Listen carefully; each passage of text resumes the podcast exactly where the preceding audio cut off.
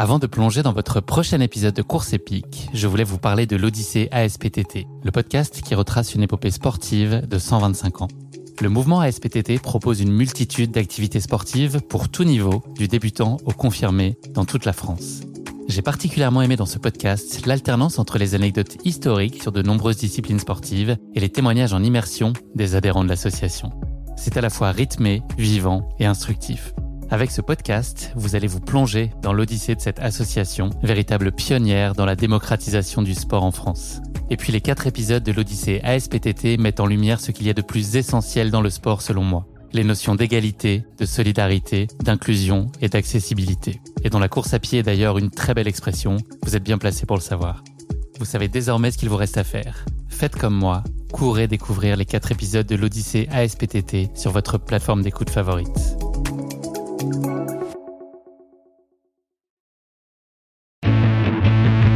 Les ennuis continuent dans, la descente qui est très raide, et puis c'est de la monotrace là. Euh, à un moment donné, il y a, enfin, on prend un petit virage à droite là, et puis là, ben, je me trouve déséquilibré, puis je tombe, euh, ben, je tombe dans le vide.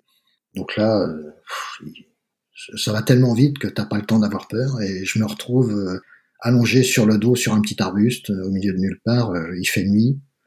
Je sais pas s'il y a le précipice en dessous, j'en sais rien. La seule chose que je ressens, c'est que il y a du vent en dessous de moi et je le ressens dans mon dos. Donc euh, je me dis que je sais pas s'il y a 10 mètres de fond ou 100 mètres de fond, mais il y a rien en dessous. Quoi. Je suis passé d'un stade où j'avais un objectif euh, de temps à un stade où je voulais terminer. Et là maintenant dans ma tête, je suis en train de me dire qu'il faut que je termine en bonne santé et qu'il m'arrive rien. Donc euh, ça devient de plus en plus compliqué psychologiquement. J'avais quand même le moral, même si j'étais un peu un zombie, hein, parce que ça faisait trois jours que je courais, euh, que je marchais, que, enfin qu'il m'arrivait plein de trucs. Donc euh, j'ai continué mon petit bonhomme de chemin jusqu'au moment où euh, les coupes fil, comme on appelle ça, les gens qui, bah, qui t'éliminent au fur et à mesure que t'es pas dans les délais, il y a une personne qui m'a tapé sur l'épaule et puis qui m'a dit bah, Jean-Yves, vous êtes le dernier de la diagonale, on va vous accompagner jusqu'au bout, euh, on n'a pas le droit de vous aider. Par contre, sachez qu'il y a un mec, un professionnel du travail qui est avec vous, qui va vous donner des conseils. Il y a des médecins, il y a un pompier, il y a tout ce qu'il faut pour vous aider s'il y a un problème. Donc là, bah là, là, tu deviens euphorique, quoi.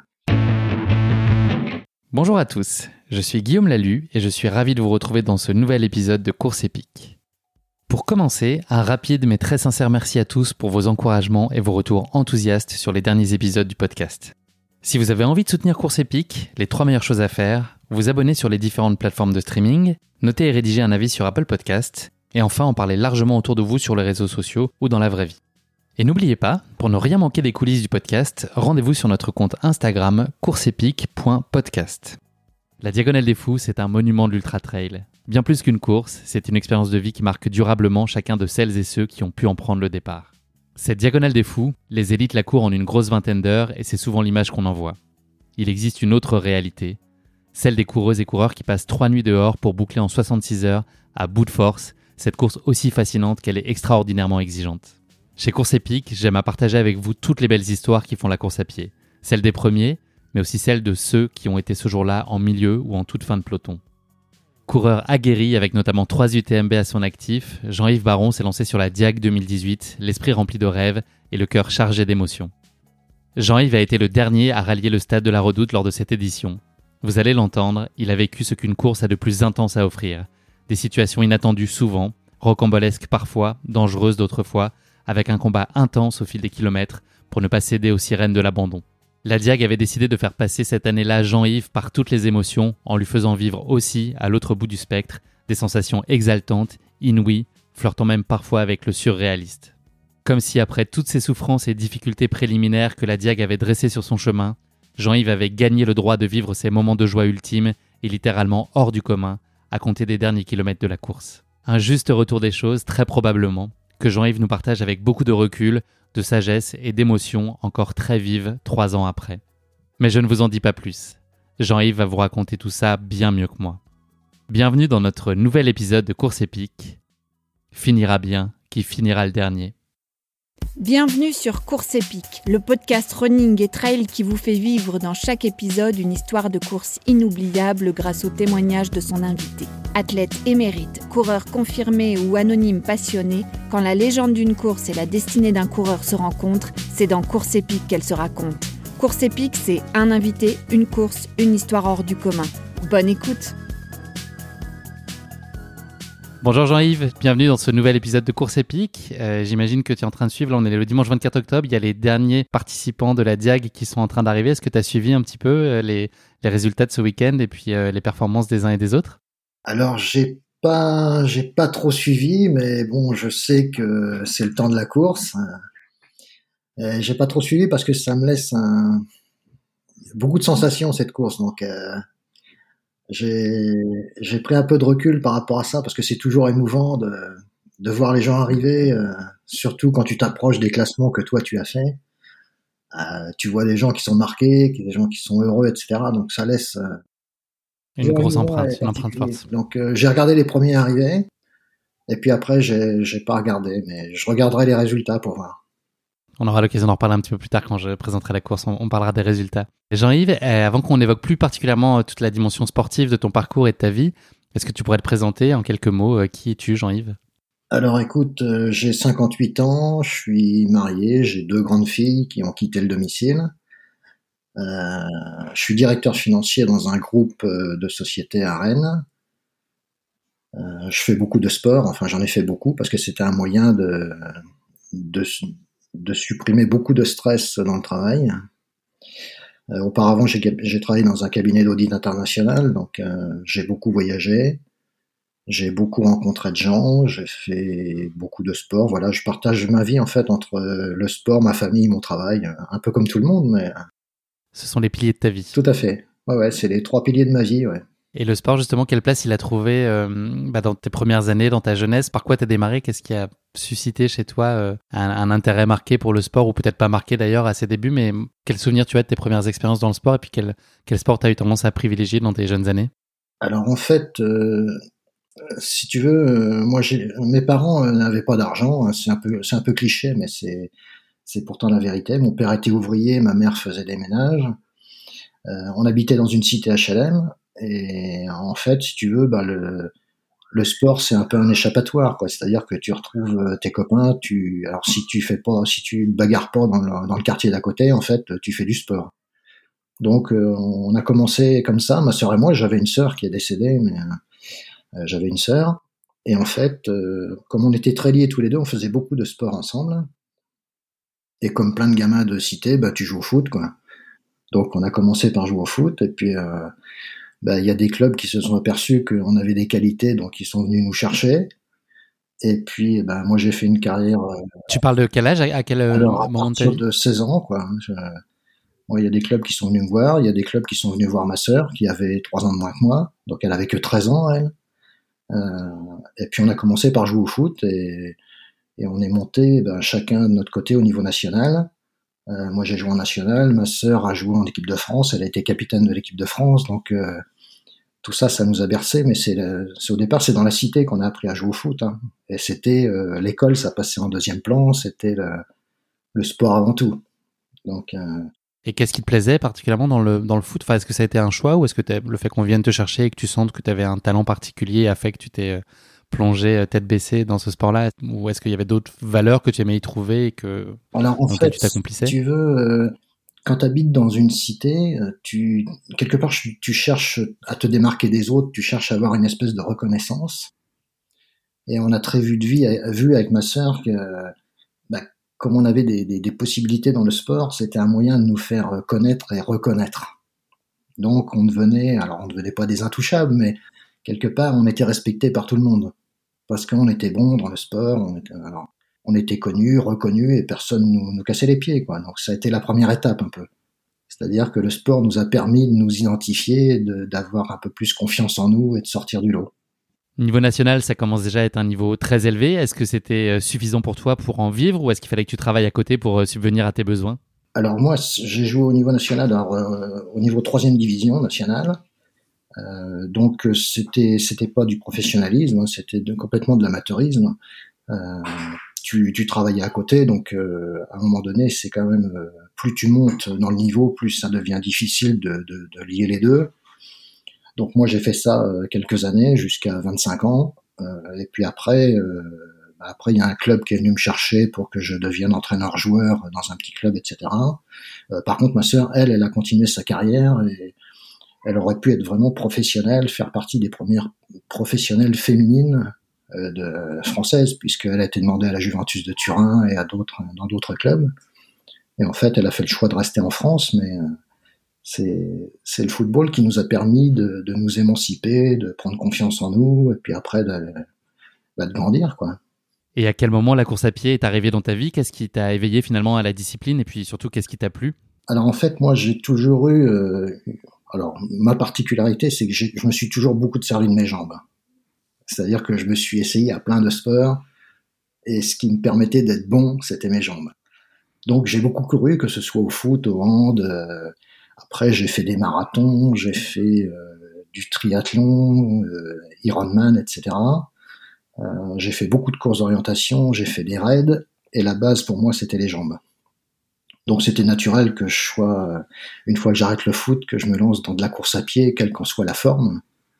Euh, mais la forme qui m'a le plus intéressé en fait, c'est le trail, parce qu'il y a un rapport particulier avec la nature au niveau du trail. Est-ce que tu peux nous parler de la première course officielle à laquelle tu as participé? Qu'est-ce qui a déclenché chez toi cette envie de sauter le pas et de te frotter à la compétition pour la première fois? En fait, si tu veux, j'ai un esprit un peu, euh, je vais pas dire bagarreur, mais euh, envie d'aller toucher de, les profondeurs de qui je suis. Et je me quand j'ai arrêté le foot, je me suis directement attaqué au marathon. Je suis pas passé par l'étape 10 km euh, semi-marathon.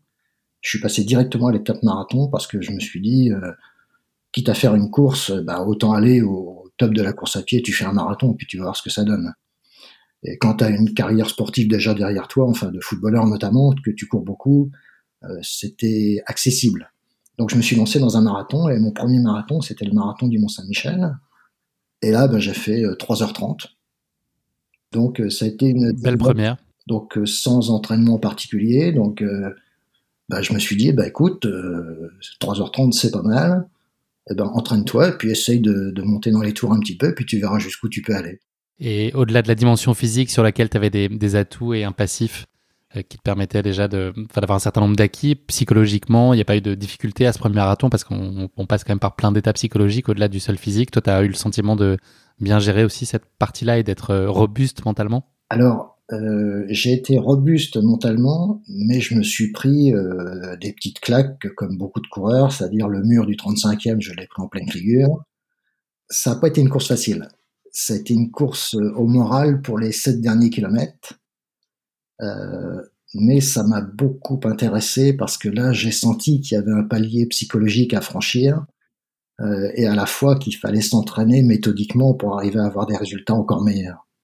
Et c'était le côté très intéressant déjà du marathon. Est-ce que naturellement, comme tu as l'air d'être nourri aussi par des challenges et des objectifs relevés qui te bousculent un peu, est-ce que ta destinée, c'était d'aller sur des formats longs et ultra longs, nécessairement? Alors, à la base, non. Euh, je dirais que déjà le marathon, pour moi, c'était pas mal. Euh, mais après, alors, euh, comme je faisais beaucoup de sport, je suis descendu dans le dans des niveaux plus plus bas de course à pied, c'est-à-dire que j'ai fait pas mal de raids, de raids où bah, tu mélanges la course à pied, le VTT, parfois la natation, du tir, enfin des tas de choses.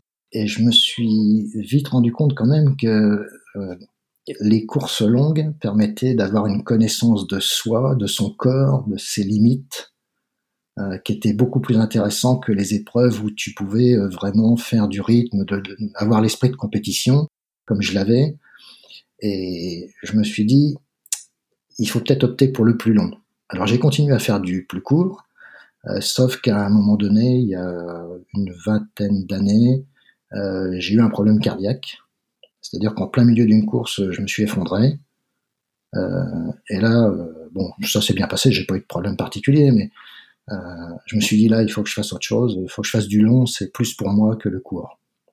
Donc je suis passé sur des épreuves, sur des sports plus longs et des, des épreuves plus longues. C'est-à-dire que quand je me suis lancé dans le dans la course d'orientation, par exemple, je faisais des 40, 50 km. quand je faisais du triathlon, je faisais du triathlon Ironman. Et quand je faisais du trail, je suis passé tout de suite, pas de 25 à 30 km, mais je suis passé tout de suite à 60, 80 et puis 160. Quoi. Au-delà de la distance, euh, quels sont les critères déterminants pour toi pour euh, choisir les courses auxquelles tu as participé tout au long de ta vie? Est-ce que c'était donc une combinaison de ça, de, distance, cette envie de, te connecter à la nature? C'était les, deux déterminants principaux Est-ce qu'il y avait d'autres choses qui étaient, euh, qui étaient vraiment décisives pour toi pour choisir les, courses? Alors en fait, ça dépend un peu de... Moi, ça, dépend, ça, dépendait un peu de mon âge en fait si tu veux, quand tu as 35 ans, pour moi, c'était les copains, donc euh, ben, on faisait quelque chose ensemble. On décidait d'aller faire un marathon à l'étranger ou, une course de l'autre côté de la France, au fin fond de la France. C'était plus partagé avec des copains. Euh, après, quand tu approches de la cinquantaine, eh ben, tu fais plus des choses un peu pour toi. Euh, moi, je voulais aller à l'étranger faire des courses. Euh, et puis j'ai toujours eu cette volonté de, de, me rapprocher de la nature, parce que quand j'ai découvert le trail, j'ai découvert quelque chose qui est au-delà de la compétition et du et de la course. C'est-à-dire que tu lis ça avec la nature et c'est un truc qui, qui te prend et qui te tient. Enfin, je veux dire, c'est beau de courir dans la nature. C'est tu retrouves un côté un peu naturel, quelque chose qui est en toi profondément. Donc c'est vraiment sympa de courir, de faire du travail en fait. Donc il y a à la fois cette notion d'émerveillement sur l'extérieur, enfin sur le contexte dans lequel tu vis, et puis aussi cette quête un peu d'introspection dont tu parlais, aussi aller te chercher toi et, euh, et te questionner sur euh, oui. plein de choses, sur, euh, sur ta place, sur... Exactement, exactement. En fait, le trail déjà, tu, tu te rends compte que tu es dans un milieu naturel et c'est toujours agréable. Tu cours en forêt, tu cours dans des chemins, tu cours en montagne, c'est... T'as un environnement qui est formidable. Et plus tu agrandis la distance, plus tu te rends compte de la puissance et la force de cette nature. Et en même temps, ça te donne un respect vis-à-vis d'elle. Et aujourd'hui, euh, je suis beaucoup plus attentif à ce qui se passe, à, la gestion des déchets, à l'environnement, etc. Parce que je me dis que c'est tellement beau de courir dans cette nature là qu'il faut pas la dégrader, il faut la préserver parce que c'est ce qui nous fait vivre en fait. C'est notre essence même. Pour en revenir à toi, Jean-Yves, est-ce que tu pourrais nous dire ce que tu penses être euh, aujourd'hui tes qualités, qu'elles soient d'ordre physique ou mental, et là où tu avais peut-être des facilités héritées de, ton passif de, footballeur, et puis euh, là où tu vois des zones euh, d'amélioration particulières? Alors en fait, si tu veux, moi, le, le sport à la base m'a permis de prendre confiance en moi. Déjà, ça c'est un truc que je trouve essentiel, c'est-à-dire que quand tu pratiques un sport, quel que soit le niveau, quand tu arrives à bien le pratiquer, déjà tu te respectes toi-même, et ensuite euh, tu acquiers un certain respect des autres. Donc tu, tu, tu, sors un petit peu du lot et tu te fais remarquer, et ça, ça te permet de prendre confiance en toi et ça te sert dans ta vie quotidienne. Ça, ça a été l'élément déterminant pour moi dans, dans tous les sports que j'ai faits, c'est qu'à un moment donné, tu t'aperçois que tu, tu es connu, reconnu, et ça, ça t'apporte beaucoup de confiance, et ça t'apporte de la confiance aussi au niveau euh, professionnel, au niveau euh, familial, etc. Et c'est, quelque chose d'important, ça, dans la vie. Donc ça, ça a été un aspect euh, très important pour moi. Et ensuite, l'aspect qui m'intéressait, c'était de connaître les limites de mon corps, en fait.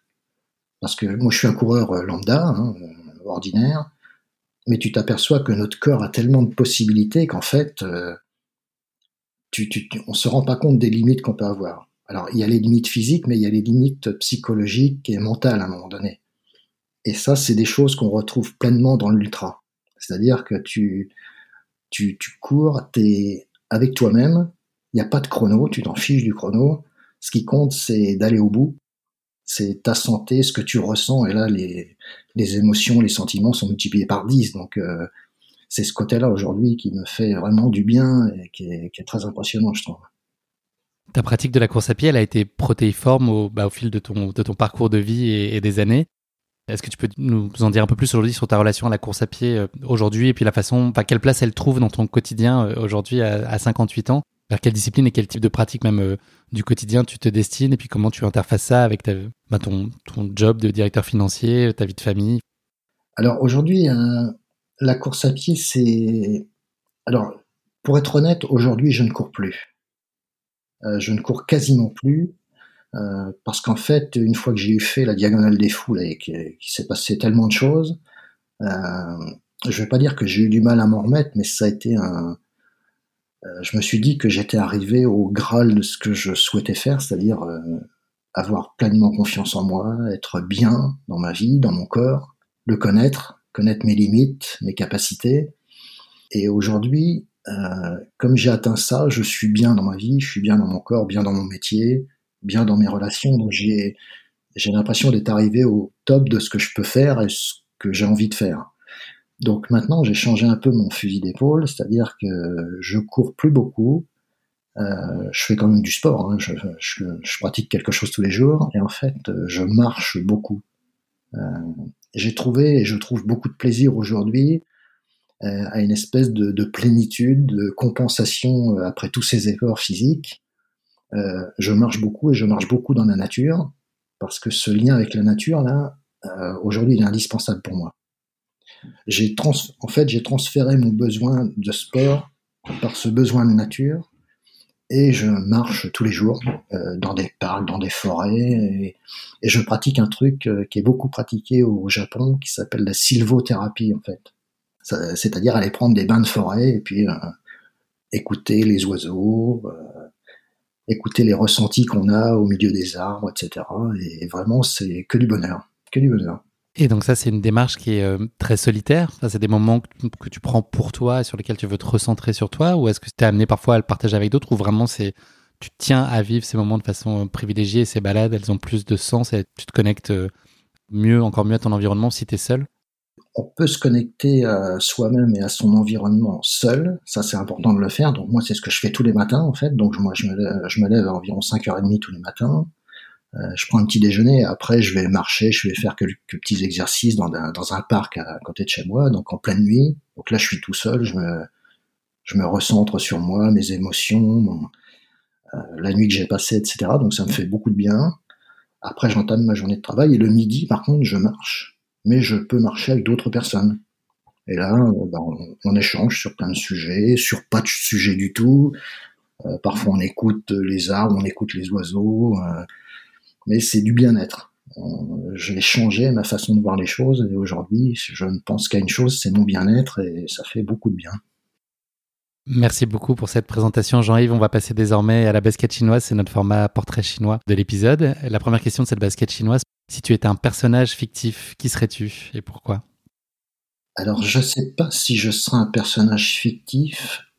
Euh, ce qui me parle beaucoup, c'est les énergies et je serai une énergie qui ferait en sorte que le monde entier prenne conscience qu'il faut qu'on protège notre planète. Euh, je serai une énergie qui permettrait que les gens, en fait, euh, chacun ait son petit rôle à jouer pour protéger notre environnement, parce que sans cette nature, on peut pas vivre.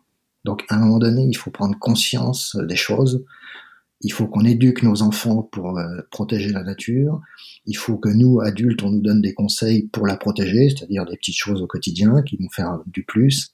Et pour les gens qui ont beaucoup d'argent, beaucoup de pouvoir, eh ben, il faut qu'ils se mettent d'accord ensemble pour arrêter la déforestation, polluer les océans. Enfin, je serais cette énergie-là qui ferait qu'il y a une communauté de personnes qui regrouperait tout le monde et qu'on permette de sauver notre planète. Voilà. C'est autre chose qu'un personnage de fiction et c'est une démarche salvatrice dont on a effectivement besoin. C'est une discussion que j'ai pas mal eue avec euh, Xavier Thévenard que j'ai reçu euh, il y a pas très longtemps, qui est aussi euh, très investi et engagé. Je sais pas si tu, tu, connais un peu son parcours, mais voilà. Il, oui, je connais. Ouais. Il est très attentif à ça et c'est vrai que c'est des messages qu'on a besoin de d'entendre pour, pour essayer de faire changer les choses et que chacun se prenne un peu en main et contribue à sa hauteur à, à un monde meilleur. Deuxième question de cette basket chinoise pour toi, Jean-Yves. Si tu étais un animal, lequel serait-il? Si j'étais un animal, euh, je serais un animal tout simple, je serais un oiseau. Et euh, si j'étais un oiseau, parce qu'un oiseau c'est libre, ça peut voler, c'est libre. Moi j'aimais toujours aimé voler, enfin j'aurais bien aimé voler justement. Et j'aurais bien aimé être un, chardonnay, un chardonneret.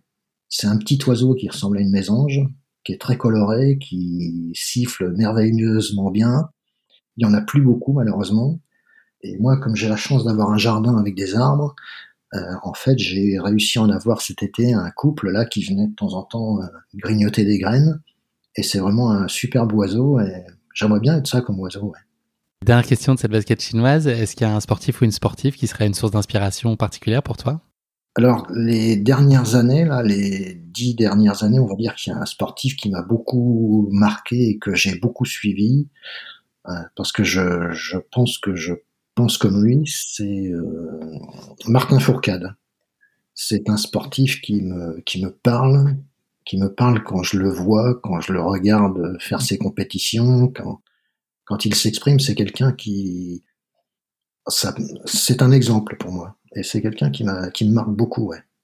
Tu parles d'un point de vue sportif et de sa capacité à être au niveau, à très haut niveau et rester, ou de part aussi ses convictions, ses engagements? Euh, Ses engagements, son, sa, sa, condition physique et son état d'esprit. C'est un, pour moi, c'est quelqu'un de vraiment complet. J'admire son parcours euh, sportif.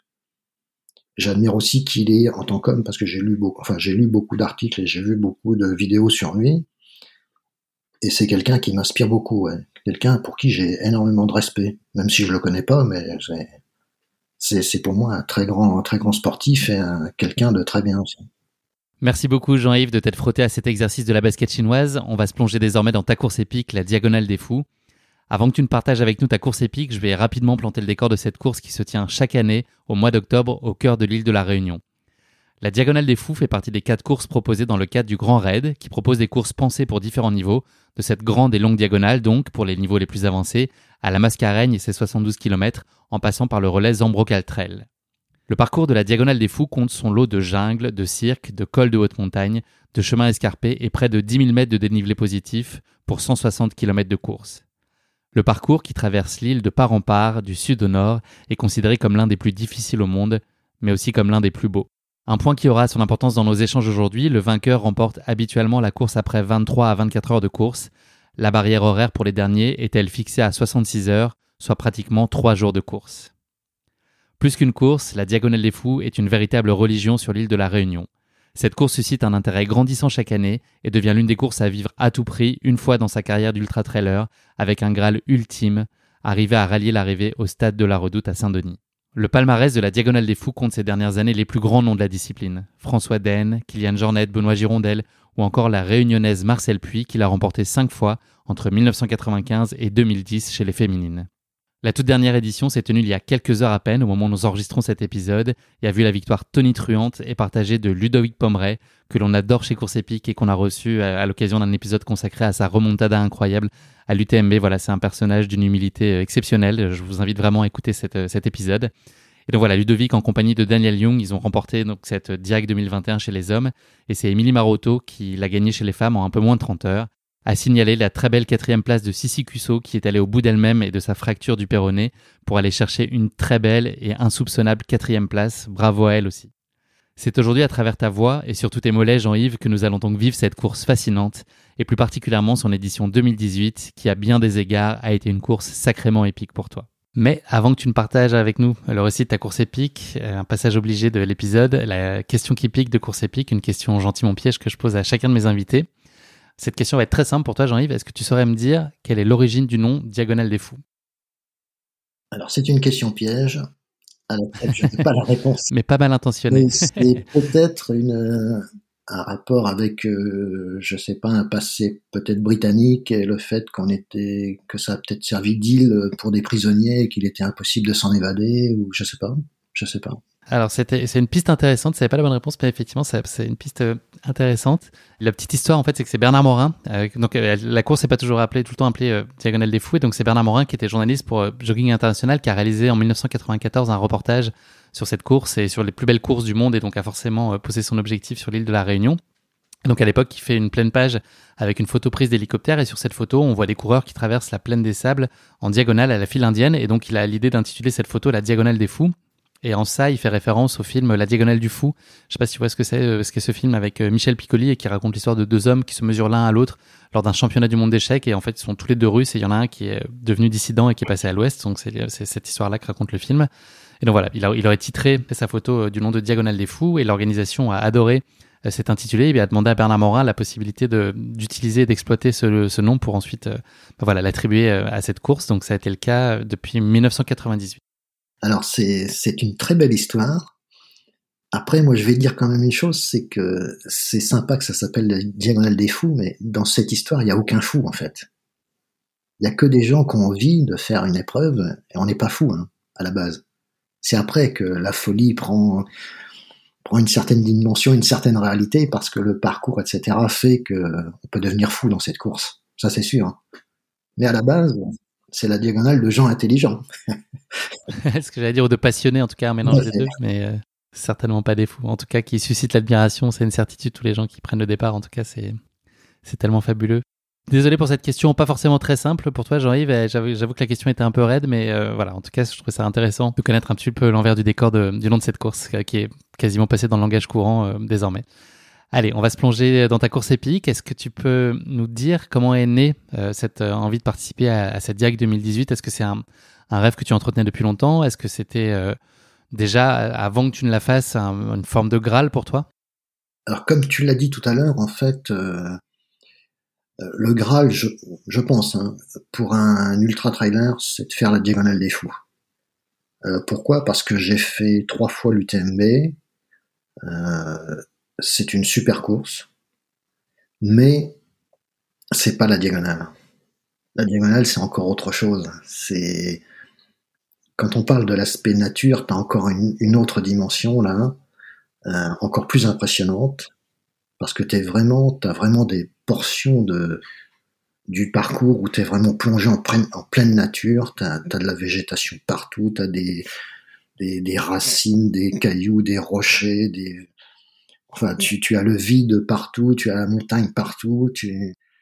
c'est une autre dimension. Et en fait, euh, après avoir fait trois fois l'UTMB, euh, je me suis dit que je pouvais pas faire autrement que de faire la diagonale. Et je suis content de l'avoir fait, content de l'avoir terminé, parce que je, je trouve qu'aujourd'hui, enfin, c'est la plus belle course qui existe.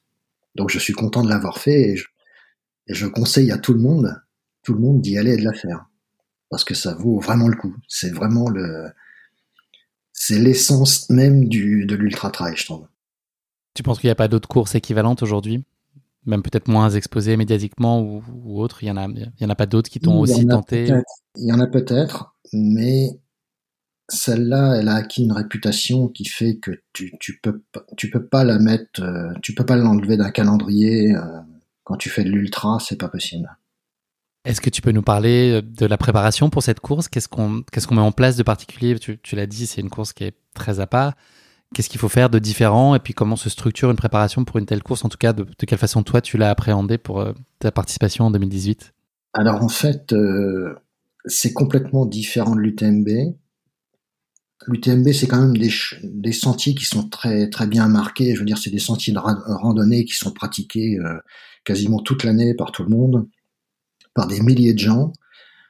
Euh, donc, euh, on va dire qu'il n'y a pas forcément besoin d'une préparation très spécifique. Par contre, la diagonale, euh, en fait, si tu compares les temps des gens qui, quel que soit le niveau, qui font l'UTMB et qui passent à la diagonale après, tu peux rajouter des heures et des heures. Et plus tu descends dans les niveaux de coureurs, plus tu rajoutes, c'est plus des heures, c'est des demi-journées, voire des journées. Hein, moi, l'UTMB, j'avais l'habitude de le boucler en, en 35 heures. Euh, là, j'en ai mis 66. Donc, euh, c'est complètement différent et la préparation, forcément, est différente. Donc, euh, je le savais parce que j'avais regardé pas mal de vidéos. Et donc, je me suis préparé ben, du côté de chez moi, en montagne. Mais quand je me suis préparé en montagne, je suis allé dans des endroits spécifiques pour essayer de trouver quelque chose qui puisse ressembler aux endroits que j'avais vus sur les vidéos, euh, parce que je voyais bien que c'était pas du chemin, c'était euh, de la de la monotrace large de quelques centimètres, et puis tu avais plein de racines partout, plein de rochers, donc c'était des choses spécifiques qu'il fallait s'entraîner moralement, psychologiquement à beaucoup marcher, parce qu'il y a plein d'endroits où tu peux pas courir, même les premiers, hein, je veux dire, tu euh, quand tu es dans, dans Silaos ou des cirques comme ça, en fait, quand tu grimpes euh, tout là-haut, euh, t'as pas de marche. C'est ou alors quand t'as des marches, elles font 80 cm ou enfin c'est des c'est des trucs qu'on n'a pas ailleurs. Donc il faut se préparer bien spécifiquement à, à ne pas courir, à marcher et trouver des endroits où tu puisses ben grimper dans la nature comme ça. Alors moi, ce que je faisais, c'est que j'allais en montagne et au lieu de prendre des sentiers, ben, j'allais tout droit dans la pente. Donc tout droit dans la pente, ça veut dire que tu traverses des ruisseaux, tu, tu escalades des rochers, tu, tu tapes des ronces, des, des, petits arbres, enfin c'est très compliqué, mais ça ressemble beaucoup à la diagonale des fous. Donc ça m'a permis d'approcher ça déjà un peu plus sereinement en fait. Et cette prépa, elle a été un peu contrariée malgré tout par des blessures, ce qui est assez inhabituel de ce que j'ai compris euh, chez toi?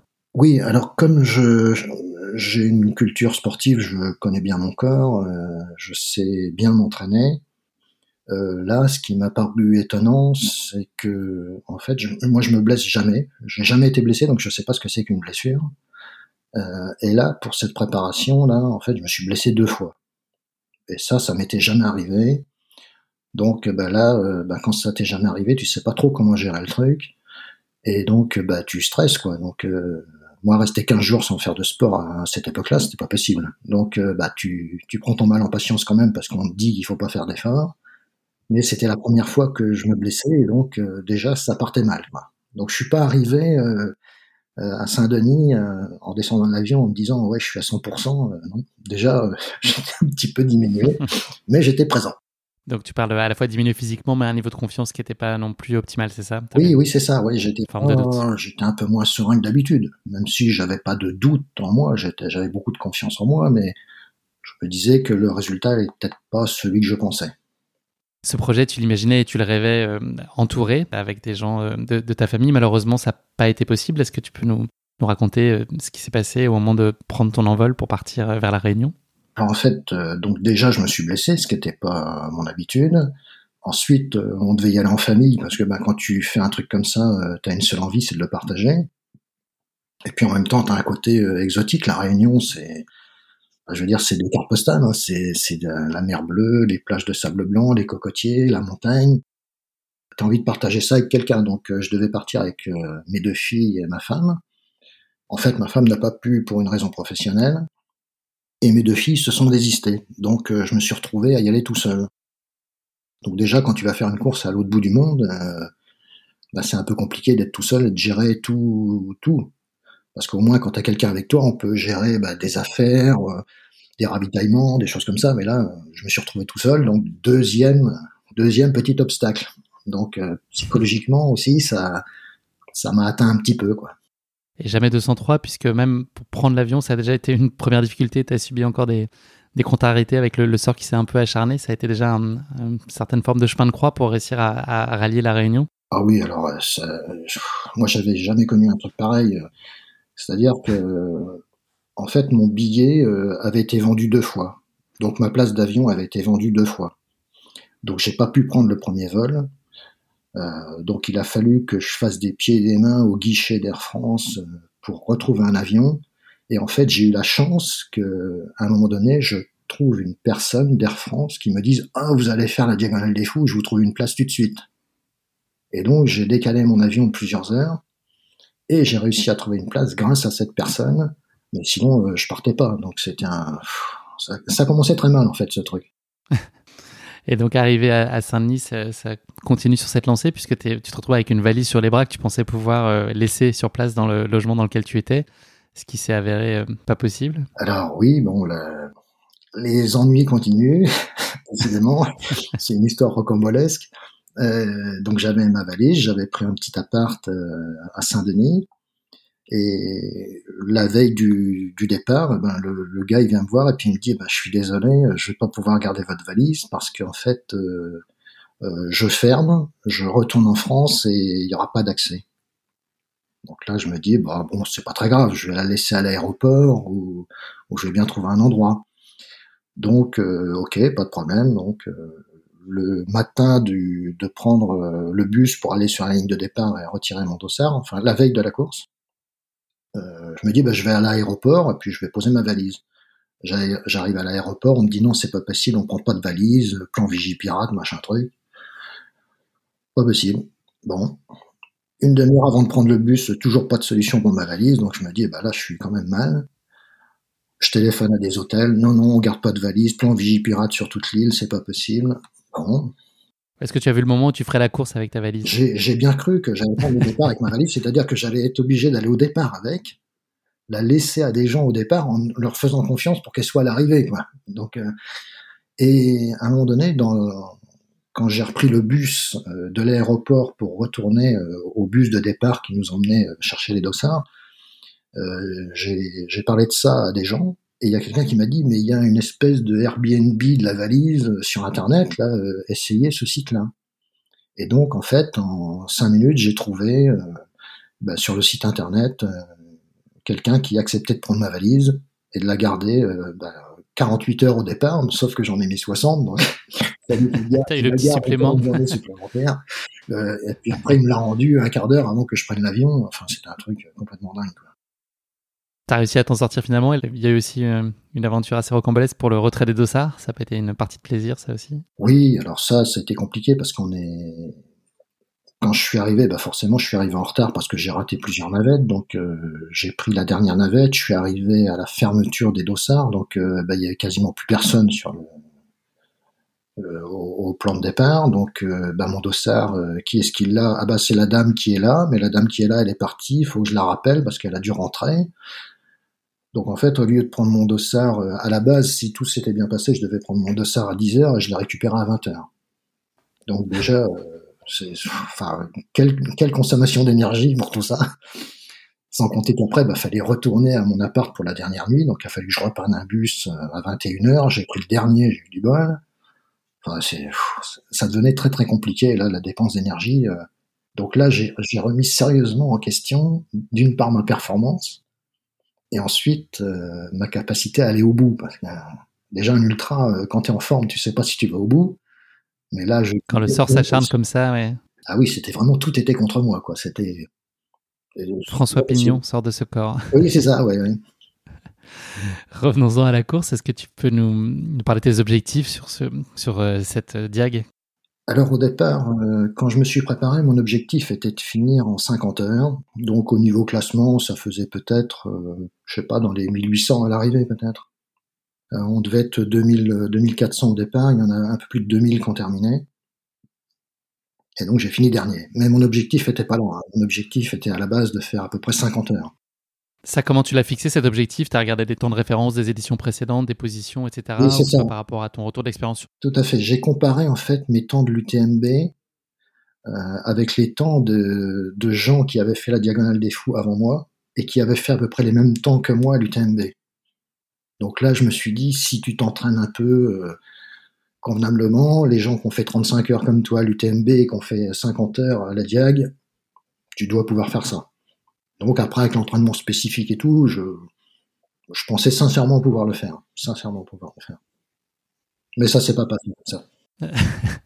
c'est ce que tu vas nous raconter, effectivement, ça a été épique.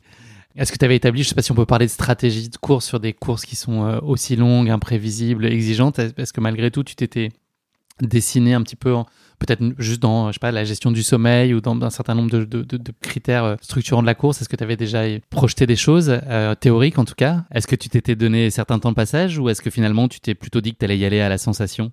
Alors, la particularité de cette course que j'avais bien remarqué, c'est qu'on mettait beaucoup plus de temps qu'à l'UTMB. À l'UTMB, je ne dormais jamais. Je l'ai fait trois fois, jamais j'ai dormi. Mais tu mets que 35 heures. Là, je me suis dit, tu vas mettre beaucoup plus. 50 heures, ça te fait au moins deux nuits dehors, voire trois. Euh, il faut que tu t'arranges pour dormir un peu. Donc, j'ai contacté des, copains qui, sont marins, qui connaissent des mecs qui font des transats à la voile, etc., et qui ont des techniques de sommeil euh, pour dormir un quart d'heure et avoir l'impression que tu as récupéré depuis une heure déjà. Donc, je me suis entraîné un petit peu à dormir comme ça, c'est-à-dire euh, à s'asseoir par terre, à se faire le vide dans sa tête et s'endormir un quart d'heure, une demi-heure pour pouvoir récupérer au maximum. Donc dans la diagonale, j'ai réussi à faire ça euh, deux fois. Euh, en fait, j'ai dormi deux fois un quart d'heure. Mais j'ai eu l'impression de bien me reposer. Donc ça m'a permis quand même de garder des forces. Mais j'avais pris une technique euh, pour pouvoir dormir un petit peu. Mais j'ai dormi qu'une demi-heure en tout cas. Compte tenu là, du temps que tu as imaginé pour réaliser la course, est-ce que tu es soucieux sur les barrières horaires? Est-ce que c'est quelque chose que tu imagines que tu vas regarder ou tu t'es, franchi complètement de cette problématique-là de, de, temps et de rythme et, c'est, un sujet que tu évacues En tout cas, c'est pas un sujet au départ? Au départ, pour moi, c'était pas un sujet. Parce que l'UTMB, alors en dehors de mon premier UTMB, quand j'ai découvert ce que c'était, où j'ai jonglé avec les barrières horaires régulièrement, après le deuxième et le troisième, euh, euh, moi ça ne me faisait plus peur. Ça m'a fait peur à la Diag, en fait, dans les trois derniers, euh, dans les trois dernières barrières, parce que là j'ai su qu'avec tout ce qui m'arrivait, euh, c'était chaud, quoi. Donc là, tu commences à paniquer un peu, parce que moi je voulais aller au bout. Hein. C'était, enfin, c'était hors de question d'avoir fait 11 heures d'avion, d'avoir connu tout ce que j'ai connu et puis de rentrer chez moi en disant j'ai fait 70 km. Hein. Alors ça, c'était pas possible. Donc j'ai stressé, oui, j'ai stressé euh, sérieusement les trois dernières euh, barrières horaires que j'ai passées à 5 minutes près. Qu'est-ce que tu t'attends à vivre avec cette course, Jean-Yves? En fait, j'y allais pour... Euh... Elle m'attirait parce que la Réunion m'a attiré ce côté nature, encore une fois. Je me suis dit, tu peux pas faire... Euh, L'UTMB, c'est bien, c'est de la montagne, c'est beau, c'est de la neige, mais la, la diagonale, encore une fois, c'est l'île de la Réunion, c'est de la verdure, c'est, c'est de la montagne, c'est des gens, des gens surtout des gens très gentils, qui, qui ont un cœur en or. Hein. Et je me suis dit, tu peux pas ne pas faire cette course-là. Donc, euh, fallait la faire. En plus de cet aspect où dire euh, c'est le Graal pour un ultra trailer, euh, il y a ce côté euh, nature, humain qui est. Fallait, fallait la faire, quoi, cette course. C'était pas possible autrement.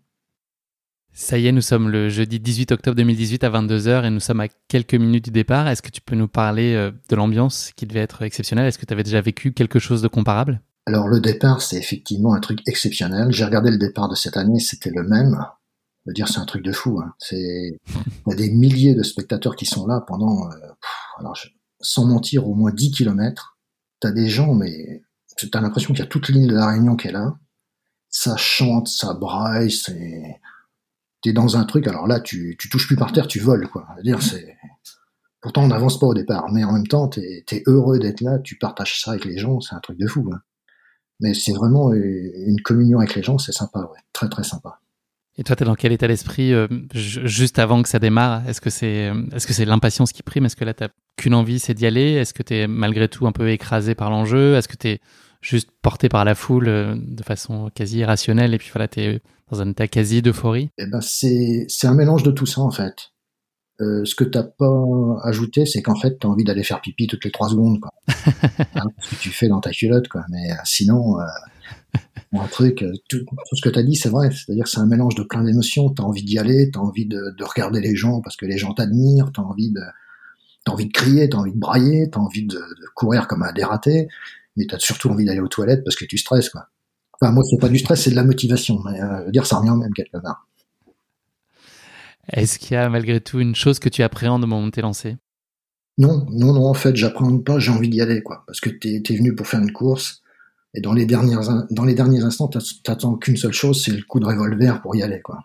Il n'y a pas de passage qui te font, qui te préoccupe, faire le, chemin des Anglais par exemple non? non, non, non, non, tu, tu oublies tout, et t'as envie d'y aller, et puis après, c'est au fur et à mesure que tu gères les choses. Enfin, pour, pour ce qui me concerne en tout cas. Donc le départ de la course est donné, euh, les premiers kilomètres se passent bien, tu arrives aux, environs du 15e kilomètre à peu près, une petite pause euh, alimentation qui va te jouer un bien vilain tour? Oui, alors les, la diagonale des fous, elle a cette particularité là, c'est que tu commences les 20 premiers kilomètres, ça monte tout le temps. Donc, au bout de 15 bornes, tout le monde se ravitaille. Et il s'avère qu'à cette époque-là, en 2018, il y avait une épidémie de dingue à La Réunion. Et moi, bah, forcément, il a fallu que ça me tombe dessus. Euh, une épidémie de dingue avec un E, hein, je précise. Oui, oui, tout à fait. Oui, oui, oui. La diagonale des fous. Euh, diagonale des fous, diagonale des dingues, non Oui, quelque part, il y a des liens dans tout ça. Euh, mais bon, j'arrive au Rabito et bon, euh, je prends, il y avait des bananes, des demi-bananes, coupées en deux, mais avec la peau, donc moi, je, je mange. Ça me fait, ça m'a fait déjà du bien. Et puis en fait, j'ai eu j'ai commis l'erreur de lécher mes doigts. Et là, bah là, une demi-heure après, ben, t'as la courante, quoi. Ah, il est fait immédiat. Ah bah pendant une nuit, euh, j'ai pas pu m'alimenter, j'ai bu que du coca pour essayer de reconsolider un petit peu tout ça, parce que sinon tous les quarts d'heure, euh, je mettais le clignotant et puis euh, donc déjà une difficulté déjà de plus. Donc là, ça impacte considérablement ton allure et ton niveau de performance, j'imagine, au-delà de ton incapacité à t'alimenter et t'hydrater avec les choses que tu aurais pu prendre habituellement. Tu... Oui, ça c'est le, c'est le, c'est certainement le plus gros problème avec les pieds C'est-à-dire que quand tu sais que tu peux pas manger, que tu vas avoir des difficultés pour te ravitailler, c'est compliqué, très compliqué, dans la tête. Et ensuite, euh, le deuxième problème, c'est quand tu as des problèmes aux pieds. Parce que dès que, dès que tu pètes une ampoule, t'es mort. Donc, euh, c'est plus une ampoule, c'est une escalope que tu as sous les pieds après. Donc, euh, donc les pieds, ça allait, mais là, bah, le, le bide, pas du tout. Pas du tout. Donc je faisais le vide de temps en temps. T'as pas été le seul, non, d'ailleurs? Non, un, un mal euh, commun. Après, j'ai entendu dire qu'il y avait à peu près 600 coureurs qui avaient été touchés. Conclusion, euh, ne jamais lécher ses doigts quand on va à la diagonale des fous. Quand on mange Oui, je pense que c'est valable pour toutes les courses, hein, y compris sur un marathon. C'est-à-dire que bon, moi en plus j'ai l'estomac assez fragile, donc euh, faut toujours être prudent. Je pense c'est manipulé par des tas de gens, euh, volontairement ou involontairement. Mais je veux dire, la plupart du temps c'est involontaire. Et puis euh, bah, les gens se sont pas forcément lavé les, mains, etc. Donc euh, tout le monde est un peu dans l'urgence. Donc bah, il faut quand même faire attention parce qu'après quand tu as des problèmes comme ça, bah, tu, bah, peux arrêter la course. Et puis quand tu as fait 11 heures d'avion, t'es pas venu là pour faire 20 km, quoi. Dire, donc faut être vigilant, quoi. Ça fait partie aussi des- de la préparation de la course, euh, être vigilant dans son ravitaillement, faire attention à ce qu'on fait. Ta deuxième journée de course, elle est forcément euh, délicate compte tenu de ce que tu viens d'évoquer. Arrive la deuxième nuit où là, la météo commence à s'en mêler et tu subis euh, un orage phénoménal. Est-ce que tu peux nous raconter ce moment? Ah bah là, bah les, les ennuis continuent en fait. Donc la journée se passe à peu près bien. J'arrive avec le coquin à reconsolider un petit peu tout ça, à remanger, donc à retrouver certaines forces. Mais dans le classement, j'avais déjà diminué. Je sentais bien que l'idée était plutôt d'aller au bout plutôt que de faire 50 heures. Donc euh, ça commençait à me trotter dans la tête. Bon et puis là, euh, la nuit tombe et puis tout d'un coup un orage, mais un truc euh, qui a duré un quart d'heure, hein, comme ça se passe a priori régulièrement sur l'île. Et là, mais des trompes d'eau. Alors, la particularité de l'île, c'est qu'en fait, la végétation n'est pas très haute. Euh, quand il y a des arbres, ils font deux mètres de haut à peine, donc tu peux pas te cacher dessous. En plus, ce sont des petits arbres, donc euh, euh, là, tu, prends des halbardes sur le dos. Donc, je j'attends que ça se passe. hein. Je me mets à quatre pattes sous un petit machin. Bon, ça servait à rien, mais bon, déjà dans ta tête, tu es un peu- plus confort, on va dire. Donc ça s'arrête, il commence à refaire chaud, donc ben, je me déshabille et puis là, ben, ma lampe frontale marchait plus, forcément, elle avait pris la flotte. Euh, donc j'enlève les piles, j'ouvre mon sac à dos et puis là, ben, je prends mes piles de rechange, puisque c'était obligatoire dans le sac à dos. Euh, donc je prends les piles de rechange, sauf que ben, j'avais mal fermé le zip de, de mon petit truc là, et en fait, elles nageaient dans la flotte les piles. Donc euh, je me suis trouvé sans lumière. Donc il a fallu que je me tape toute la nuit avec la lumière de, de mon téléphone portable, avec la fonction lampe torche. Euh, donc avec MacGyver. qui, voilà, avec le bras qui pendait à 40 cm du sol pour voir où je mettais les pieds. Donc là, bah, je courais plus, je marchais. Donc la galère continuait, quoi. Et dans ces moments-là, t'es seul ou est-ce qu'il y a des coureurs autour de toi et il y a du passage et des halos lumineux qui peuvent quand même t'aider? Alors, tu, tu, tu vois, t'as as des coureurs, hein, t'as as pas mal de coureurs, parce que j'étais encore placé, de, je sais pas, je vais te dire peut-être une bêtise, j'étais encore dans les 1500 peut-être. Donc t'as as beaucoup de coureurs qui te doublent, parce que forcément, toi, t'avances plus.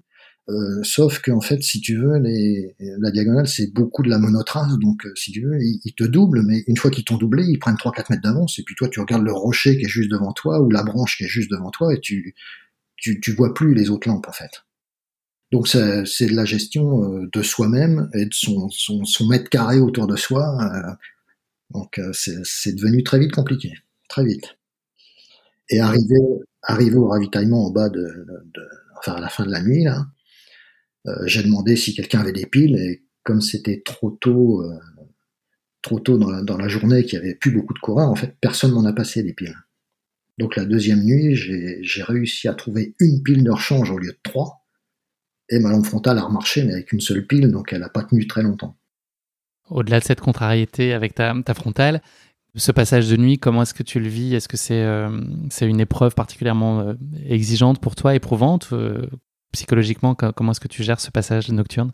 Euh, en fait, si tu veux, j'ai relativisé parce que j'ai tout de suite, euh, je me suis tout de suite dit que mon objectif n'était plus atteignable, 50 heures, et que mon objectif réel, ça devenait de terminer. Donc là, je me suis dit, ne panique pas, t'as toujours ton temps. Euh, voilà. Psychologiquement, j'étais plutôt bien, sans compter que j'avais des messages réguliers sur mon téléphone de ma famille qui, qui, qui me suivaient parce qu'on a tous des puces et puis on peut nous suivre. Donc, euh, bon, par contre, je me, des fois, je me faisais engueuler parce que qu'est-ce que tu fais, t'avances plus, t'es où bah, C'est ce que, sûrement ce que tu as envie d'entendre dans ces moments-là. Non, c'était pas le cas. Mais bah, forcément, alors j'ai expliqué deux, trois trucs, mais non, psychologiquement, ça allait. Sauf que j'avais révisé mon objectif, qui était plutôt de, de terminer la course. Le sort continue de s'acharner sur toi puisque tu es amené à vivre dans la descente de Silaos un sacré coup de chaud qui aurait pu très mal se conclure. Est-ce que tu peux nous parler de ce passage-là? Oui, alors là, euh, les ennuis continuent dans, la descente qui est très raide. Et puis c'est de la monotrace là. Euh, à un moment donné, il y a, enfin, on prend un petit virage à droite là. Et puis là, ben, je me trouve déséquilibré, puis je tombe, euh, ben, je tombe dans le vide. Donc là, ça va tellement vite que t'as pas le temps d'avoir peur, et je me retrouve allongé sur le dos sur un petit arbuste euh, au milieu de nulle part. Euh, il fait nuit. Je sais pas s'il y a le précipice en dessous, j'en sais rien. La seule chose que je ressens, c'est que il y a du vent en dessous de moi et je le ressens dans mon dos. Donc euh, je me dis que je sais pas s'il y a 10 mètres de fond ou 100 mètres de fond, mais il y a rien en dessous. Quoi. Donc là, ben, quand tu en prends conscience, tu, tu paniques un peu. Surtout que j'essayais de me rattraper, de me raccrocher à la falaise, mais à chaque fois que je prenais une racine, elle s'arrachait. Donc j'avais aucun moyen de me remettre sur une position stable et de me sortir d'où j'étais.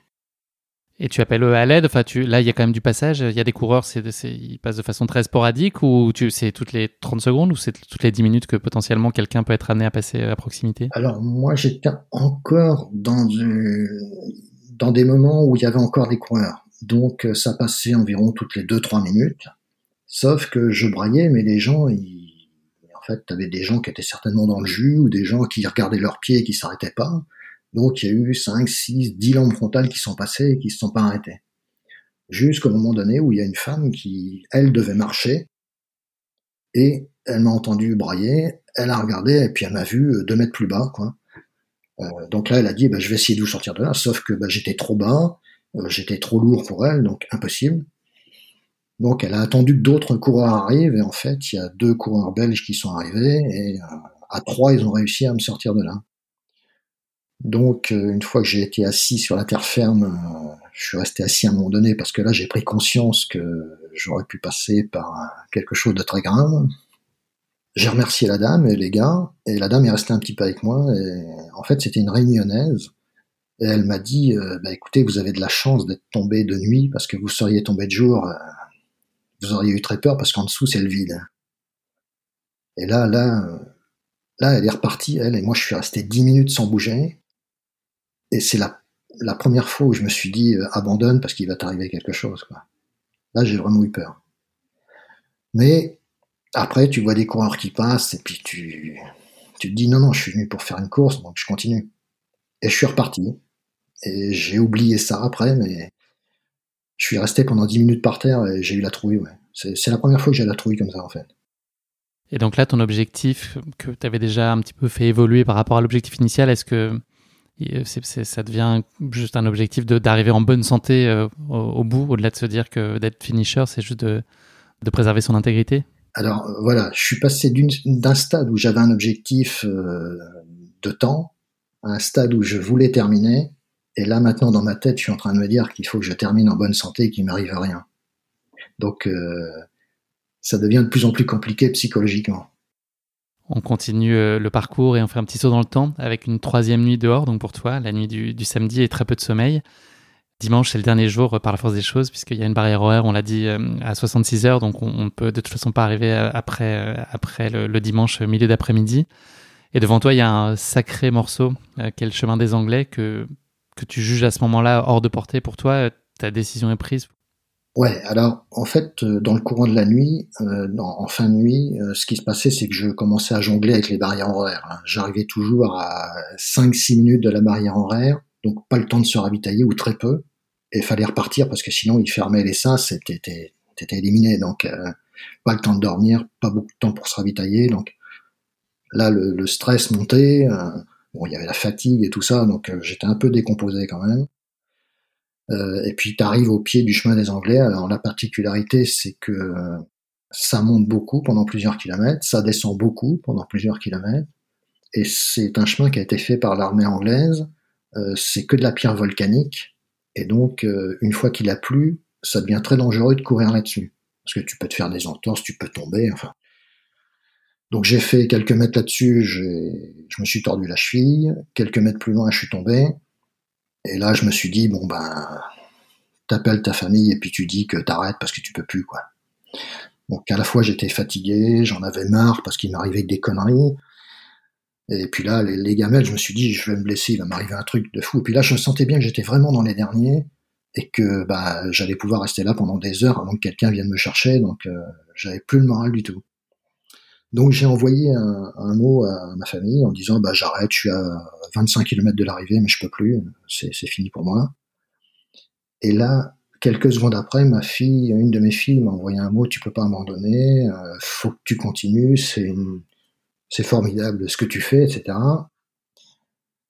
Et puis là, quand j'ai raccroché, je me suis dit, euh, bon, je suis venu pour faire une course, j'ai pas fait encore une fois 11 heures d'avion pour finir à 20 km de l'arrivée. Vas-y. Mais j'arrivais pas à repartir. Et à un moment donné, alors un truc qui est sorti de nulle part, en fait, euh, dans ma tête, il m'est venu euh, l'idée d'un film. Euh, ce film, c'est Gladiator. Et à un moment donné, le héros, il parle avec le patron des esclaves, et le patron des esclaves lui dit Gagne la foule et tu gagneras ta liberté. Alors moi, je me suis dit Les rochers, c'est la foule. tu sautes dessus, et au bout, là-bas, t'as ta liberté. Et en fait, c'est incroyable ce truc, mais je me suis mis à courir, et j'ai traversé ce truc sans tomber une seule fois, et je suis arrivé à la barrière horaire 35 minutes avant la barrière horaire. Ça veut dire que j'ai j'ai fait T'as repris beaucoup de temps. Ouais, j'ai repris des forces, je sais pas ce qui s'est passé. Et donc je suis arrivé à la barrière horaire, j'ai pu dormir pour la deuxième fois. Donc j'ai dormi un quart d'heure. Et après, bah là, euh, bah après ce qui s'est passé, tu, je vais te raconter la suite après. Mais... Donc à ce moment-là, ton état d'esprit change euh, radicalement et, ça y est, tu, te mets en tête que tu vas réussir à finir cette diagonale et il se trouve que ça sera dans la peau du dernier finisher Ouais, alors déjà, je pense pas trop à ça. Euh, en fait, ce que je pense, c'est que mon, mon mental s'est inversé, je me suis mis en mode guerrier, et que là, je ne peux plus ne pas aller au bout. C'est plus possible. Là, j'ai passé le truc le plus dur. Euh, faut juste que je fasse attention à la barrière horaire, mais maintenant, comme j'ai de l'avance, je me suis reposé un petit peu. Logiquement, je vais au bout, parce que je connais mes capacités, je connais mon mental, donc là, je me suis dit, c'est bon, c'est bon, je vais y aller. Est-ce que tu peux nous parler donc de ces derniers kilomètres qui vont finir d'écrire ta diagonale de, légende de, bout en bout? Parce qu'après tout ça, tu n'étais finalement pas encore arrivé au bout de tes peines et surtout de tes émotions, loin de là? Ouais, alors après, euh, ce qui est incroyable, c'est que les choses se sont totalement inversées. C'est-à-dire que toutes les galères sont devenues des choses formidables. Là, je suis parti du ravito, donc euh, avant-dernière barrière horaire. Et là, mais quand même venu, venu à l'esprit le fait de finir dernier, je me suis dit, mais si ça se trouve, t'es es vraiment dans les tout derniers, et tu peux peut-être être accueilli comme, euh, alors pas comme un héros, mais euh, que tout le monde t'attende pour euh, célébrer la fin de la course. Mais après, si tu veux, c'est impossible de savoir si t'es dernier avant-dernier, parce qu'en fait, tu as, à l'arrivée, tu as beaucoup de coureurs. moi, je voyais beaucoup de coureurs parce qu'il y a, deux courses qui arrivent en même temps que nous. Donc si tu veux, je savais pas si c'était des gens de la diagonale ou d'une autre course. Il y en avait qui couraient, il y en avait qui couraient pas, il y en avait qui étaient dans le dur, incapable de savoir comment t'es classé. Donc j'ai continué mon petit bonhomme de chemin, mais j'avais quand même le moral, même si j'étais un peu un zombie, hein, parce que ça faisait trois jours que je courais, euh, que je marchais, que, enfin qu'il m'arrivait plein de trucs. Donc euh, j'ai continué mon petit bonhomme de chemin jusqu'au moment où euh, les coupes fil comme on appelle ça, les gens qui, bah, qui t'éliminent au fur et à mesure que t'es pas dans les délais, euh, il y a une personne qui m'a tapé sur l'épaule et puis qui m'a dit bah, Jean-Yves, vous êtes le dernier de la diagonale, on va vous accompagner jusqu'au bout, on n'a pas le droit de vous aider. Par contre, sachez qu'il y a un mec, un professionnel du travail qui est avec vous, qui va vous donner des conseils. Il y a des médecins, il y a un pompier, il y a tout ce qu'il faut pour vous aider s'il y a un problème. Donc là, bah là, tu deviens euphorique, quoi. Et puis, cinq minutes après, alors là, il m'est arrivé un truc incroyable, c'est qu'il y a une armada de journalistes qui est arrivée. Il y avait Canal+, la télé, euh, une quinzaine de journalistes. Et là, on m'a appris que je passais en direct sur Canal+, toute la fin de ma course. Donc là, si tu veux, là, c'était, Truc de fou, quoi. Surréaliste quand même, ouais. Là, moi qui pensais venir faire une course tranquille, faire 50 heures, je suis devenu le héros d'un truc impossible. Ça veut dire un coureur lambda qui devient un héros. Parce qu'en fait, pendant tous ces, ces 15 derniers kilomètres, euh, Canal Plus souvent m'a souvent interviewé. C'était diffusé sur écran géant sur le stade à l'arrivée. Et en fait, comme j'ai raconté ma course, euh, bah, je suis devenu un héros. Et quand je suis arrivé au stade, alors c'était de la folie, quoi. Et ces tout derniers instants avant l'arrivée dans le stade de la Redoute, t'es es gagné par cette euphorie ou, ou t'es quand même euh, dans la difficulté, t'es encore très attentif, ou tu dis qu'il faut pas qu'il se passe qu'une une blessure malvenue dans les, dans les derniers kilomètres? Est-ce que t'es encore très concentré ou est-ce que là t'es es vraiment passé dans un autre mode et tu, tu, tu arrives à profiter même de ces derniers kilomètres au-delà de la douleur, de la souffrance, du temps passé sur les sentiers? Alors en fait, j'avais oublié la douleur. Par contre, j'étais très attentif parce que suite à ma chute, j'avais mal au dos. Hein.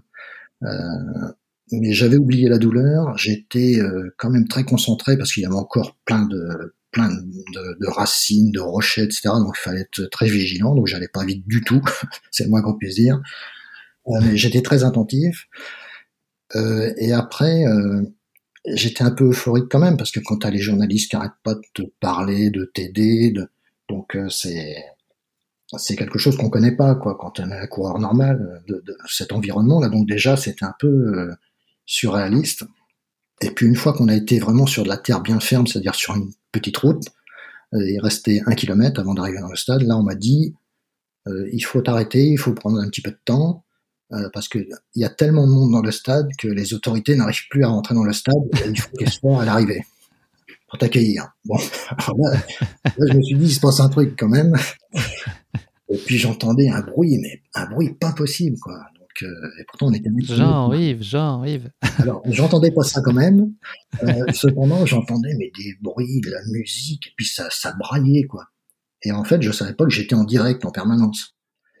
Et donc quand je suis rentré dans le stade, ça a été un truc. Euh, alors j'ai déjà joué. Tu peux nous raconter ce moment parce que par nature, c'est, je crois que l'arrivée, elle est pour tout coureur, elle est, elle est fabuleuse, mais la tienne, on devait être dans un registre euh, encore bien différent. Est-ce que tu peux nous faire vivre ce, ce moment-là et tes, tes sensations euh, au moment de vivre ces derniers mètres? Eh ben, j'arrive dans le stade et là, alors vraiment des, des déchaînements, des cris, des, des gens qui chantent, qui braillent, qui hurlent, un, un, bruit mais pas possible, énorme. Et puis je vois l'arche d'arrivée et là en face de moi, je me dis mais qu'est-ce que c'est que ce truc? Et en fait, il y avait un mur de journalistes pour m'accueillir, mais de photographes comme si j'avais gagné la Champions League. Quoi.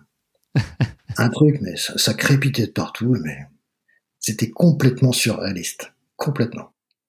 Et une fois que j'ai eu passé la ligne, alors avant de passer la ligne d'arrivée, il y a euh, François Daen qui est venu me rejoindre et Benoît Girondel qui avait gagné la course. Donc on a passé la ligne tous les trois ensemble. Donc euh, il y avait des applaudissements, des cris partout, enfin bref. Et là, une fois que j'ai eu passé, alors il y a eu un cordon de sécurité autour de moi parce que tout le monde voulait me prendre en photo, tout le monde voulait un autographe, les enfants venaient, les... enfin c'était complètement surréaliste. Quoi. Et là, ils m'ont fait monter sur le podium. Sur le podium, ben, ils ont mis euh, une musique. Là, j'ai dansé un peu. Alors là, les gens étaient complètement fous. C'était, enfin, j'étais sur une autre planète, hein, complètement sur une autre planète, quoi. C'était, euh, c'était irréaliste. C'était, c'était mon film, quoi. C'était un truc de, truc de fou. Tout s'était inversé. Tous les problèmes que j'avais eu avant euh, s'étaient transformés en truc miraculeux à la fin. Tu réalises la prouesse de boucler donc ta première diag après 66 heures et 4 minutes de course en 1962e et dernière place. On en a parlé, on a parlé des résultats masculins avec, avec François et donc Benoît qui t'ont accueilli, qui eux-mêmes avaient passé 43 heures avant toi la ligne d'arrivée main dans la main. Le podium, il était complété par Maxime Casajou et chez les femmes, c'est Jocelyne Poli qui l'avait emporté un peu moins de 29 heures devant Audrey Tanguy et Juliette Blanchet. Tout ce que tu viens de raconter, là, tout ce que tu as vécu, cette espèce de, contrepoids, euh, est-ce que c'est un juste retour des choses? Enfin, Comment est-ce que, en, en, tout cas, inespéré retour des choses, comment est-ce que tu vis euh, cette explosion de, d'émotions Est-ce que tu as l'impression d'être connecté à ce moment-là ou tu le vis presque, tu flottes au-dessus de toi et tu l'observes, ça te dépasse totalement? Alors, dans ces moments-là, enfin, moi, je me suis dit quand même que j'avais un ange gardien avec moi. Parce que, euh, sincèrement, je pense que quelqu'un normal n'aurait pas terminé la course. Je suis passé à un cheveu d'abandonner mais quelque chose m'a poussé plus loin, m'a poussé à y aller. Et après, j'ai été tellement récompensé que moi, j'avais j'avais un ange au-dessus de la tête. Hein, c'est pas possible. C'est c'est pas possible que à un moment donné, il s'est passé quelque chose qui a fait que je sais pas, je suis allé au bout par quelque chose qui m'a porté que je ne maîtrisais pas du tout, mais il y avait quelque chose qui m'accompagnait, je sais pas, mais une énergie, quelque chose. Euh, Supérieur. Ouais. On touche euh, au divin, presque. Ouais, c'est ça, c'est ça. C'est j'avais un ange gardien au-dessus de la tête qui m'a protégé. Je suis allé au bout et j'ai été récompensé par mes efforts et pour mes efforts. Et ça serait trop beau que ça s'arrête là. Mais ton aventure, elle, a continué d'être euh, surprenante à, plein des égards. Une fois la course terminée, c'était pas tout à fait terminé encore. Le, le registre des émotions était encore euh, bien chargé. Les, les, heures qui ont suivi, tu as vécu encore des moments très forts? Ah oui, c'était. Euh, en fait, c'est le truc, c'était interminable. Quoi. Ça ne s'arrête jamais. Ça ne s'arrête jamais, mais cette fois-ci, c'était dans le bon sens. C'est une spirale positive comme ça, c'est bien. Voilà, c'était que du bonheur, en fait. Parce qu'en fait, euh, je suis allé prendre une douche vite fait. Alors, j'étais escorté par des gendarmes parce que tout le monde voulait me voir, etc. Donc, je suis allé faire des tests médicaux, donc euh, pareil, il y avait des journalistes qui se pointaient, enfin qui étaient à quatre pattes pour essayer de choper une interview, un truc. Mais... Bref, donc je passe à la douche, j'avais des gendarmes avec moi, je sors de la douche, il y a Canal Plus qui vient me voir et qui voulait m'interviewer. Et puis là, je regarde ma montre et je leur dis, bah écoutez, je suis désolé parce que j'ai un avion dans une heure, je peux pas attendre. Alors le mec, il me regarde, il me dit, mais vous êtes un grand malade, vous. Alors moi je dis, bah, écoutez, excusez-moi, je pensais mettre 50 heures, je pensais avoir du temps pour me préparer pour reprendre l'avion. Et puis je lui dis, de toute façon, j'ai plus qu'une heure, et ensuite j'ai pas récupéré ma valise. Donc là, le mec, il me dit, bah, attendez, on va faire ce qu'il faut. Donc ils ont appelé la gendarmerie nationale, et j'ai, j'ai eu, je suis allé dans une voiture de, de gendarmerie, et on m'a escorté jusqu'à l'aéroport avec les gyrophares, les machins et les trucs. Et arrivé à l'aéroport, ça n'était pas terminé, puisque sur les écrans de l'aéroport, il y avait le dernier de la Diagonale des Fous qui était en photo, Jean-Yves Baron. Donc là, le sketch. en personne. Tout le monde est venu me voir. Donc j'ai eu du mal à récupérer ma valise. Quand je l'ai récupérée, j'ai eu du mal à me changer parce que j'avais tout le monde autour de moi. Donc je suis rentré dans l'avion en short et en maillot. Et quand je suis monté dans l'avion, il y a l'hôtesse de l'air qui me dit euh, Jean-Yves venez, le pilote veut vous parler. Bon, continue. J'arrive euh, dans la cabine de pilotage, le pilote qui me félicite, etc. Et puis il me dit, bah écoutez, j'habite pas très loin de chez vous, j'habite à Cancale, donc moi j'habite tout près du Mont-Saint-Michel. Puis il me dit, mais c'est incroyable ce que vous avez fait, d'où vous sortez, enfin c'est comment vous avez pu faire un truc pareil? Alors il me dit, écoutez, ce qu'on va faire, c'est qu'on va faire le décollage ensemble. C'est vous qui allez faire décoller l'avion. Je dis quoi? Eh ben oui, vous allez faire décoller un Boeing 747. Donc je m'assois à côté de lui, enfin il, il, pousse son copilote, euh, je m'assois à côté de lui et puis il me dit, bah, vous vous taisez parce que un tour de contrôle ne doit pas savoir que vous êtes là. Et après je vais vous dire ce qu'il faut faire. Bon, bah, je m'assois, puis j'écoute. Puis il me dit, bah, quand je vais vous le dire, vous appuyez sur ce bouton-là, et quand je vais vous le dire après, vous appuyez sur l'autre. Et en fait, j'ai fait décoller un Boeing 747. Un truc euh, complètement. Euh, ça veut dire, c'est digne d'un film, quoi. Hein, t'as pas croisé d'OVNI sur le chemin ou t'as pas, pas été accueilli par euh, Emmanuel Macron à l'atterrissage? Non, pas non, parce que si tu veux, entre deux, 11 heures de vol, pour moi, ça n'a duré que 10 minutes parce que j'ai dû dormir et ronfler comme un cochon. Mais personne ne m'en voulait parce que tout le monde m'avait reconnu. Jean-Yves, c'est une question très difficile. Est-ce qu'il y a une image euh, que tu gardes à l'esprit de cette diagonale? Est-ce qu'il y a un moment plus fort qui est l'incarnation de, bah, de sa complexité, de sa dimension protéiforme? Est-ce qu'il y a une image qui pourrait symboliser tout ça? Alors en fait, j'ai pas d'image de moi dans la course. Enfin si j'en ai, mais l'image qui me reste, c'est, c'est la nature. À chaque fois que je vois un reportage sur la diagonale, ils font toujours voir le cirque de Silaos, etc. Et ça, ça m'émeut. C'est, c'est grandiose, quoi. Donc c'est cette image-là qui me reste, en fait. Quel conseil tu donnerais aujourd'hui à quelqu'un qui euh, rêverait ou qui oserait pas peut-être se, lancer dans la diagonale des fous? Qu'est-ce que tu as envie de lui dire? Ben, En fait, si tu veux, je pense que ce soit la diagonale des fous ou un marathon ou ou un 10 km, peu importe. L'idée, c'est qu'il faut avoir confiance en soi, il faut, faut tenter, faut tenter des choses. Moi, j'ai toujours, toute ma vie, j'ai essayé de tenter des trucs. Euh, après, tu réussis, tu réussis pas, mais moi j'ai eu la chance de réussir quasiment toujours. Euh, mais il faut tenter des expériences. Les expériences te font progresser et puis t'aident à avoir confiance en toi et que les autres te regardent et aient confiance en toi aussi. Moi, c'est toutes les étapes que j'ai franchies euh, par tout le sport que j'ai fait, c'est ça que j'ai compris, c'est que tu acquiers une confiance en toi qui te sert dans ta vie de tous les jours, dans ton travail, et plus tu vas dans des épreuves difficiles, plus tu as le respect, le, respect des gens. Moi, depuis que j'ai fait la diagonale, que tout le monde a vu ça, je veux dire, euh, j'ai pris une autre dimension, même si ça me sert à rien, mais euh, je veux dire, quelque part, c'est, appréciable parce que tout le monde te connaît, tout le monde te reconnaît, on sait qui tu es et t'es respecté. T'es, donc, tu as une confiance encore multipliée par je sais pas combien. Et dans la vie de tous les jours, avoir confiance en soi, c'est le plus important en fait.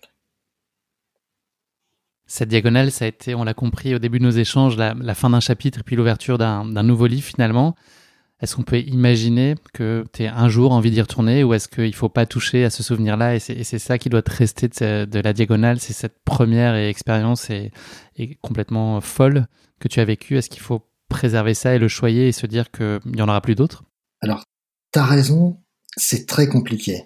C'est très compliqué parce que je suis très sollicité pour retourner la faire parce qu'il y a beaucoup de gens à la Réunion. J'ai des contacts maintenant à l'île de la Réunion. Ils voudraient me revoir, euh, y compris des, des personnalités politiques. Hein, qui, enfin, j'ai eu la chance d'avoir des hommes politiques au téléphone, etc. Enfin, ça, a pris des dimensions complètement incroyables.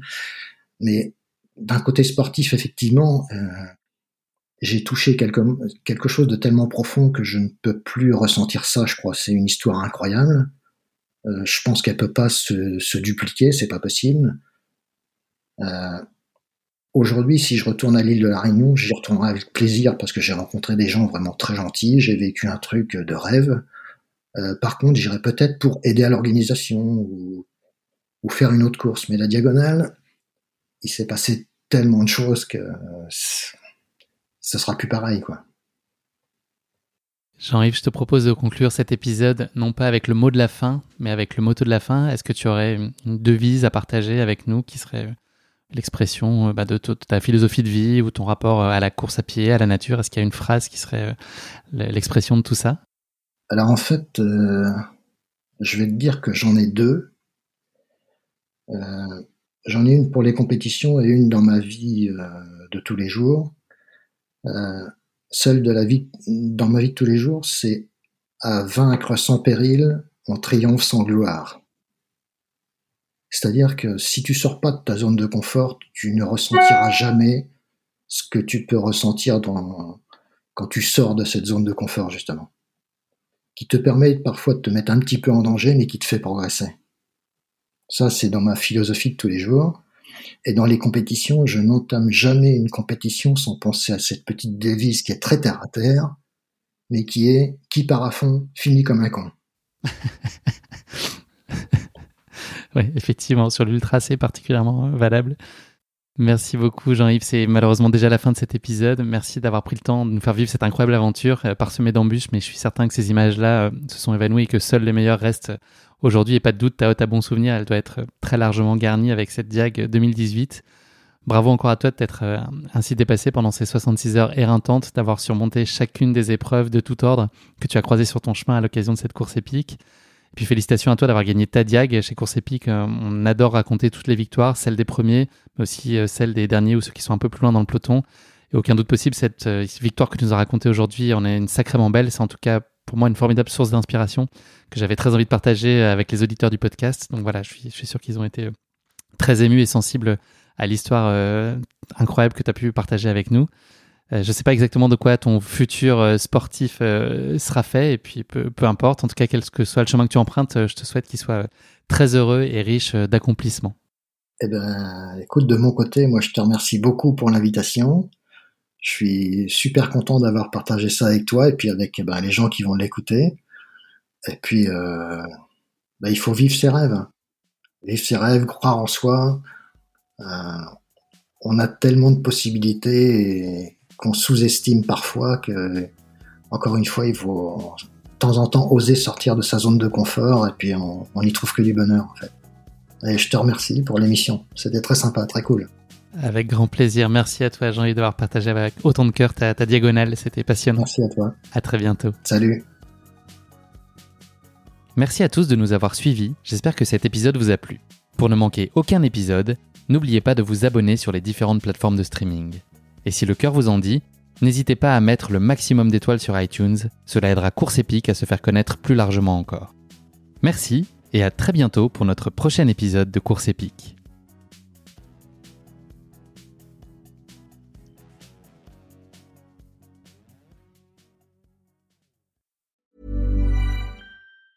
Hi, I'm Daniel, founder of Pretty Litter. Did you know cats tend to hide symptoms of sickness and pain? I learned this the hard way after losing my cat, Gingy. So I created Pretty Litter, a health monitoring litter that helps detect early signs of illness by changing colors, saving you money and potentially your cat's life. Pretty Litter is veterinarian developed, and it's the easiest way to keep tabs on your fur baby's health right at home. Go to prettylitter.com and use code ACAST for 20% off your first order and a free cat toy. Terms and conditions apply. See site for details.